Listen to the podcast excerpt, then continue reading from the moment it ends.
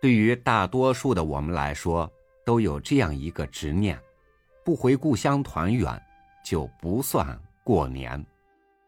仿佛异乡和家乡不在一个时间线上，异乡过年，就永远是把春节在记忆里空下的一年了。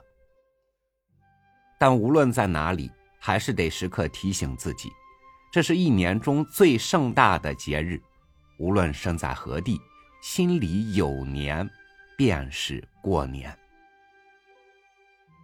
今天正是除夕，与您一起重温回忆里的春节，一起过年。和您分享苏雪林的文章《故乡的新年》。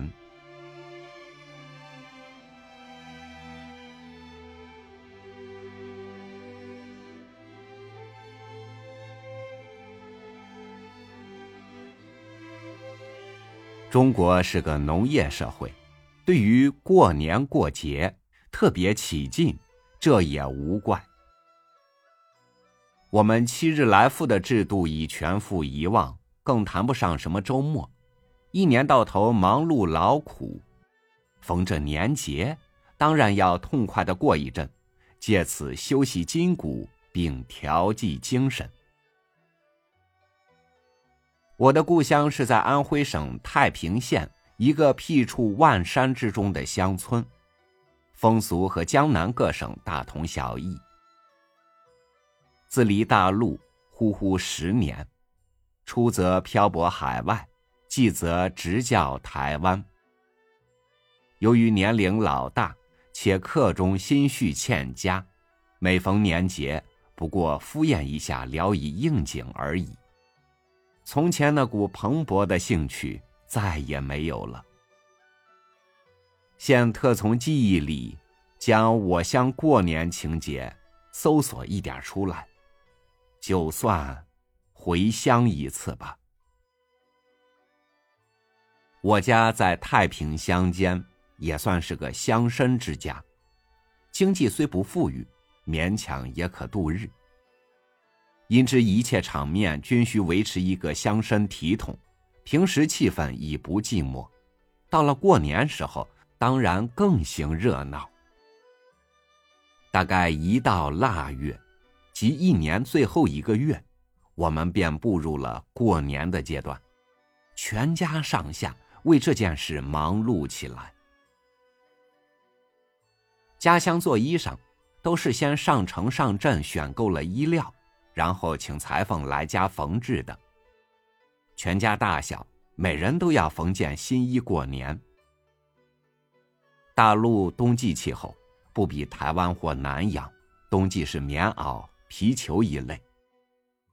皮毛可由旧物翻新，棉则非新不可。讲究点则用丝棉，既轻且暖，穿在身上十分舒适。这类材料配个粗布面子，你想适合吗？当然非绸缎不行。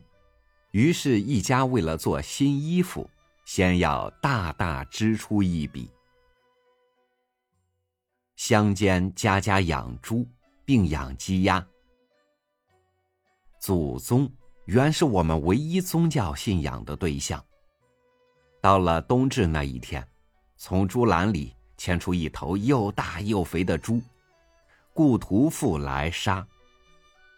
杀剥后，架上木架，连同预先备下的十几色祭品，抬到祠堂祭祀祖宗。祭祀是由拈阄决定，并非每家每年都要当值。祭祖毕，将猪抬回家分割。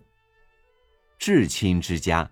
要送新鲜猪肉一二斤不等，余者则腌成腊肉，或切碎成肉丁和五香灌制香肠。一头猪的肠不够，要预先到肉铺添购几副，才能做成许多串肠子，供大家庭食用。腌鸡、腌鸭、腌各色鱼，也于此时动手。猪头必须保持完整，头部只留毛一撮，以备将来应用时编成小辫，上插红纸花。同时腌下首尾留毛羽的大公鸡，长二尺以上的大鲤鱼各一，称为三生，留作除夕谢年之用。以后又翻黄历，在腊月里挑上一个吉日，做年糕、米果等类。材料是糯精米各半，水磨成粉，搓半干，先入枣木制的模型中。那些模型虽比不上《红楼梦》里什么莲叶羹的银制模型精致，花色却颇繁多，有福禄寿三星。有刘海戏金蝉，有黄金万两，步步平安，还有财神送宝、观音送子等，无非是取个好兆头罢了。糕饼制成后，入大蒸笼蒸熟摊冷，用新泉金鱼大缸。新年里随意取若干枚，或炒或煮，用以招待亲朋，一直要吃到元宵以后。做妥年糕、米果，接着送黄豆到豆腐作坊换取豆腐。换来后切块，煎以香油，自以清盐盛于瓦钵，供正月里左膳之用。因为新年里有好多天买不到豆腐，孩子们最欢喜的莫如做糖了。先预备了炒微黄的芝麻。爆米，用融化的麦芽糖在热锅里将这些材料混合，起锅趁热搓成长条，拍得方整，立刀切片。纯粹的黑白芝麻糖顶香顶好吃，单是爆米的则为次等货。花生米、蚕豆、豌豆、葵子，逢到新年。消耗量数可观，所以也要大事预备。送灶，各地皆在腊月二十四。我乡为了二十四接祖，故改在二十三。香烟纸马外，贡品里必不可少的是麦芽糖和糯米圆子二色，因为灶君上天。将在玉皇大帝前报告我们一家这一年里所行各事。人们行事总是恶多善少，老头巨石上尘，我们尚敢吃不住；倘若他一时高兴，加些油盐酱醋，那岂不更糟？麦芽糖和糯米团最富粘性，粘住灶公牙齿。他上天奏事的时候。说话含糊不清，玉帝心烦，挥手令退。他老人家自己也内愧于心，及时住口了。愚弄鬼神一事，我们中国人可算聪明第一。宋代便有醉司命，用酒糟敷满神龛，使得灶公醉醺醺的上天，无法拨弄是非。独怪灶公年年上当，永不觉悟。这种蛮憨老子，真只配一辈子坐在厨房里，火烈烟熏。祖宗崇拜是我们家乡唯一宗教。祖宗不唯在全村第一红利的家祠里接受合族祭祀，还要回到各个家庭和子孙一起过年。腊月二十四日，乃祖宗下嫁之日。各家先数日收拾正厅，洒扫至节，从全家最高处的阁楼将祖宗仪容请出，一幅幅挂起。祖宗服装，从明朝的纱帽玉带，直到清代的领顶朝珠，将来当然还要加上民国的燕尾服。大礼帽。不过在我这一代还没有看见，想必将来祖宗喜神仅用照片，不必绘画了。那个正厅，上挂红纱宫灯，下铺红毯，供桌和座椅一律系上红泥帷幕，案上红烛高照，珠盘高供，满眼只觉红光晃漾，喜气洋洋。接祖的一桌贡品丰盛自不必说。礼毕，只留干果素肴，荤菜。则由家人享受。到了除夕，又需大祭祖宗一次。又向天摆出猪头等三牲，名曰谢年，并将灶公接回凡间，而后阖家老幼团圆吃年饭。饭毕，长辈互相用喜庆话道贺，晚辈则向长辈磕头辞岁。大人则每人赏以红包，名曰压岁钱。以前每人不过轻浮一百，渐变为银洋一元。恐小孩无知，说出不吉利的话，预先用粗草纸将各孩子嘴巴一擦，并贴出一张字条，大叔“童言无忌”，则可逢凶化吉。吃年饭的时候。照例要在中堂置一大火盆，赤满寿炭，火光熊熊，愈旺愈好，象征一年的好运。有守岁者，或摸着小牌，或嗑着瓜子闲谈，开始精神颇旺，似乎可以熬个通宵。沉积初唱，便觉呵欠连连，不由沉入睡乡。不过初一总该早起，打开大门，放一串鞭炮，以迎东来之喜气。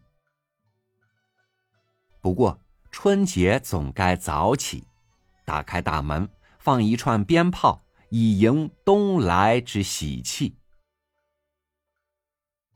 除夕前，春联喜贴早已贴就，红纸条由正房正厅。直贴到猪栏、鸡栅，甚至扫帚上也贴，粪勺把上也贴。纸条上所写的，无非是吉利话。新征三日是我们中国人绝对休息的日子，读书人不开书卷，不拈笔墨，女人不引线穿针，嗑的满地瓜子壳，抛的满地纸屑。只有由他。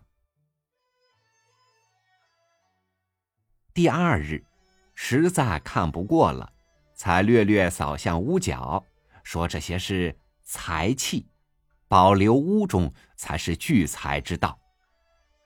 直到第三日，室中垃圾使用北机之类扫除出去。初一一早，凡家中男子。都衣冠整肃，到宗祠向祖宗贺年。女子则没有这项权利，这是旧时代重男轻女习惯所酿成的现象。去宗祠过远者，去宗祠过远者，只在家里拜拜了事。拜祖后，大家开始互相登门贺岁，到处是恭喜声，断续鞭炮声。孩子至落地金钱的噼啪声，家庭则以纸牌声、麻将声连续七日。到了上期，又要办贡品祭祖，自己也享受一顿。每逢新年，人们个个放松自己，尽量休息。我们的肠胃则恰得其反，不但不能罢工。还要负起两三倍劳动责任。大概自腊月二十四祖宗下嫁日吃起，直吃到上七，天天肥鱼大肉、糖饼干果，一张嘴没有片刻之闲。顶苦的是，到人家贺年一定要端元宝。所谓元宝，便是茶叶、鸡蛋。你到了人家。当然要坐下款语片刻，主人端出盛满各色糖果的船盒，你拈起一粒糖莲子或几颗瓜子，尚不算费事。等他捧出内盛元宝两枚的一只盖碗，无论如何非端不可。一家两只元宝，十家便是二十只，你便有布袋和尚的大肚皮，想也盛不下，只有向主人说：“元宝存库。”明年再来端吧。但也有许多主人不肯负保管责任，非要你当场端去不可。那才叫你发窘。我想中国人很多患胃扩张症，又多患消化不良，也许与过年过节之际吃吃瞒胀有关。过了上期。必须忙元宵的灯会，青年们兴高采烈，砸出各色灯彩，又要预备舞狮子、玩龙灯。过了元宵，年事才算完结。大家收拾起一个多月以来松懈散漫的生活，又来干个人正当生活了。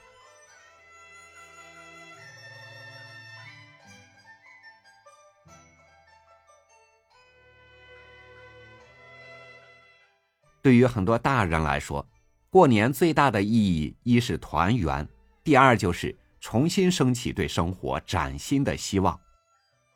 即将步入龙年，朝宇在这儿给您拜年了，祝您身体健康，事业腾飞，生活美满，阖家幸福。